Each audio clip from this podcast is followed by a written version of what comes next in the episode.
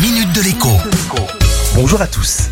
Et donc, et donc les taux d'intérêt remontent. C'était déjà une réalité depuis plusieurs semaines et même maintenant plusieurs mois. Les taux proposés par les banques pour les prêts immobiliers sont en effet passés de 1 à 1,5% en moyenne sur 20 ans. Et la hausse continue.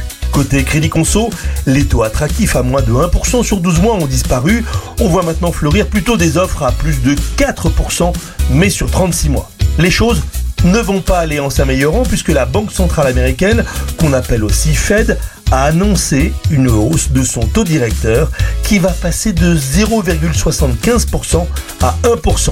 Nul doute que la Banque Centrale Européenne va être obligée de suivre le mouvement dans les prochains jours ou dans les prochaines semaines. La bonne nouvelle, c'est que la hausse des taux d'intérêt, c'est aussi la promesse d'une meilleure rémunération pour l'argent placé. Il est probable que le taux du livret A, par exemple, va augmenter prochainement.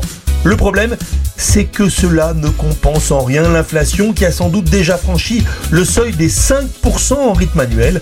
On en aura la confirmation cet été ou au plus tard à la rentrée. Je profite donc de cette chronique pour vous faire ce rappel très utile. Quand l'inflation s'invite à la fête, être endetté est plutôt une bonne chose, pourvu que les revenus augmentent au même rythme que l'inflation. A l'inverse, si les revenus stagnent, on est un peu piégé et le reste à vivre, une fois les mensualités de crédit payées, va en diminuant. Vous êtes des millions à faire vos comptes, je le sais, et beaucoup, beaucoup, beaucoup trop d'entre vous vivent à l'euro près et sont souvent déjà à découvert le 10 du mois.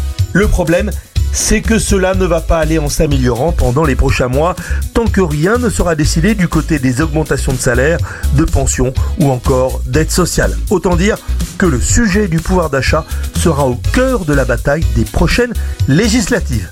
Bon début de semaine quand même. La minute de l'écho avec Jean-Baptiste Giraud sur radioscoop.com et application mobile Radioscoop.